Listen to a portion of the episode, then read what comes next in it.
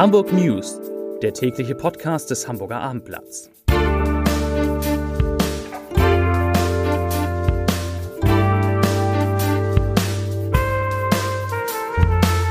Hallo und herzlich willkommen. Mein Name ist Stefan Steinlein. In unserer kleinen Nachrichtensendung geht es heute um die Auffrischungsimpfung gegen das Coronavirus. Es geht um die Frage, ob und wie in diesem Winter Weihnachtsmärkte stattfinden können, um die Zahl in Hamburg zugelassener Autos, ein neues Angebot des HVV, bei dem Kunden erst fahren und dann zahlen. Es geht um gleich zwei Ausstellungen mit Werken von Emil Nolde.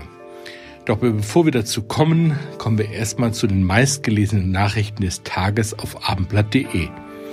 Auf Platz 3 Gendern ist im Norderstädter Rathaus jetzt Pflicht.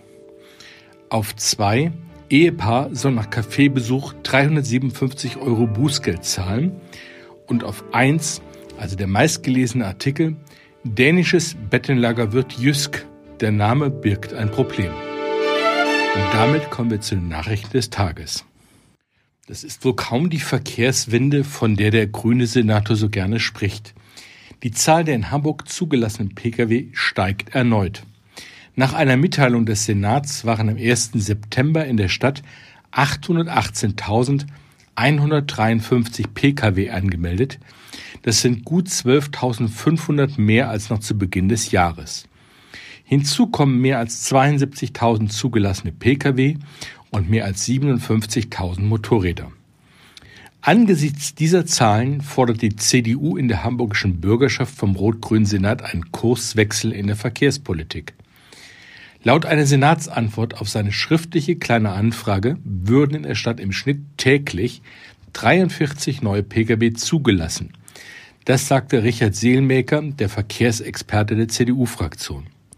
Zitat Gleichzeitig fallen rund zwei Stellplätze in Hamburg an einem Tag weg. Damit, so Seelmaker weiter, wird der Parkdruck weiter erhöht und das ist offensichtlich von SPD und Grünen erklärtes Ziel.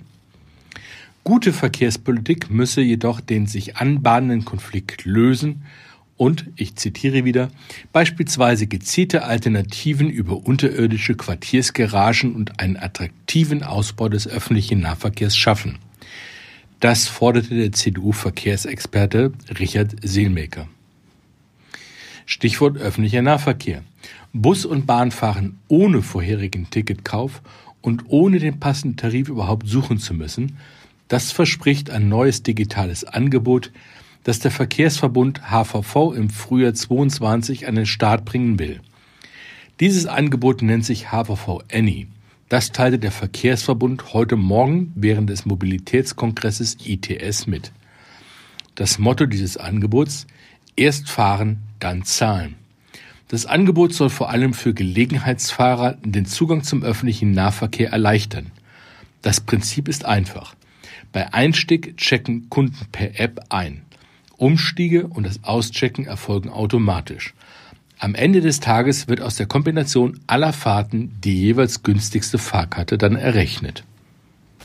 Unser nächstes Thema. Rund 900 Arztpraxen in Hamburg werden Auffrischungsimpfungen gegen das Coronavirus anbieten. Diese sogenannten Booster, also zumeist Drittimpfungen, werden in den kommenden Wochen Menschen ab 70 bekommen können, wenn die Ständige Impfkommission ihre Empfehlung offiziell verkündet. Damit wird in den nächsten Tagen gerechnet. Es gibt keine zentrale Rufnummer oder auch keine Internetseite, auf der man sich um einen Termin kümmern kann. Einige Arztpraxen laden ihre Patienten von sich aus ein, bei anderen muss man selbst aktiv werden. In den Pflegeheimen und für Ärzte und medizinisches Personal werden bereits Boosterimpfungen durchgeführt. Die in Kürze zur Drittimpfung aufgerufenen älter als 70-Jährigen müssen einen Abstand von sechs Monaten zu ihrer zweiten Impfung haben. Wer in diesem Alter ist und beim ersten Mal mit Johnson Johnson geimpft wurde, sollte seinen Arzt um Rat fragen. Hier geht man davon aus, dass der Abstand zwischen Einmalspritze und Auffrischung deutlich kürzer ist. Der sogenannte Booster wird mit BioNTech oder mit Moderna gespritzt. Diese Auffrischung kann auch gleichzeitig mit einer Grippeimpfung stattfinden. Allerdings sollte ein Pieks in den linken und der andere dann in den rechten Arm gehen. Der ehemalige Leiter des Impfzentrums in den Messehallen, Dr. Dirk Heinrich, hat Schwangere auf dem Nachrichtendienst Twitter dazu aufgerufen, sich gegen Covid-19 impfen zu lassen. Das kann man nicht oft genug wiederholen. Es liegen ungeimpfte Schwangere auf Intensivstationen und werden beatmet, schreibt Heinrich in einem Tweet. Die Sieben-Tage-Inzidenz in Hamburg ist heute leicht gesunken. Die Gesundheitsbehörde meldete heute Mittag 162 Neuinfektionen mit Corona. Das sind 63 Fälle weniger als gestern und 14 Fälle weniger als am vergangenen Donnerstag. Der sogenannte Sieben-Tage-Wert oder die Sieben-Tage-Inzidenz sinkt damit auf 59,1.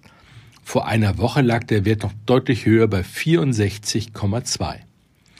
Die Zahl der Corona-Patienten in den Hamburger Kliniken ist gesunken. Derzeit werden 88 Covid-19-Patienten in Krankenhäusern behandelt. Am Vortag waren es noch 91 gewesen. 31 von ihnen sind so schwer erkrankt, dass sie auf Intensivstationen betreut werden müssen. Zudem meldet die Behörde, dass weitere Personen an oder mit Corona gestorben sind. Und zwar vier insgesamt. Damit erhöht sich die Gesamtzahl der Todesfälle in Hamburg seit Pandemiebeginn auf 1761. Im vergangenen Jahr hatten die Weihnachtsmärkte in Hamburg Zwangspause wegen Corona. Aber in diesem Winter wird wieder voll durchgestartet.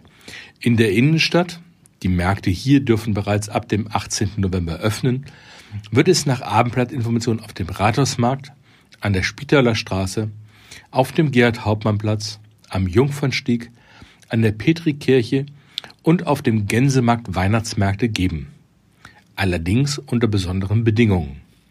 Zunächst hieß es, bei den Weihnachtsmärkten müsse generell das 2G-Modell angewendet werden, sodass also nur Genesene und Geimpfte Zugang gehabt hätten.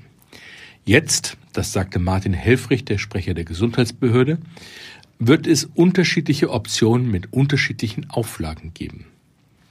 Für den Veranstalter Robert Kirchhecker, der den Weihnachtsmarkt auf dem Gerhard-Hauptmann-Platz organisiert, steht fest, wir werden für den Gerhard-Hauptmann-Platz das 2G-Modell anwenden und die gesamte Fläche einzäunen. Am Eingang müssen die Besucher den Nachweis erbringen, dass sie geimpft oder genesen sind und sich dann per Luca-App einchecken. Dafür benötigen wir natürlich zusätzliches Personal, das ebenfalls geimpft oder genesen sein muss, sagte Kirchhecker dem Abendblatt. Kirchhecker ist zugleich auch der Präsident des Schaustellerverbands Hamburg von 1884 kommen wir zu unserem letzten Thema. Gleich doppelten Grund zur Freude haben alle Kunstliebhaberinnen und Kunstliebhaber, deren Herz für Emil Nolde schlägt. In einem koordinierten Doppelschlag widmen sowohl das Bucerius Kunstforum als auch die Hamburger Kunsthalle dem Maler, der 1956 gestorben ist, eine umfangreiche Schau. Dabei konzentriert sich das Bucerius Kunstforum in der Ausstelle Nolde und der Norden auf das weitgehend unerforschte Frühwerk. Die Bilder werden den Werken verschiedener dänischer Künstler dieser Zeit gegenübergestellt. In der Kunsthalle wiederum ist meistens grundiere ich mit Kreide zu erleben, so heißt die Ausstellung. Hier geht es um die Maltechnik und das Arbeitsmaterial des Mannes, der als Künstler bis heute begeistert, der aber auch ein bekennender Antisemit und Nationalsozialist war. Beide Ausstellungen, für die es auch Kombi-Tickets gibt, sind ab dem 16. Oktober geöffnet. Damit sind wir am Ende unserer Nachrichtensendung angekommen. Ich bedanke mich für Ihre Aufmerksamkeit und wünsche Ihnen einen schönen Abend. Tschüss.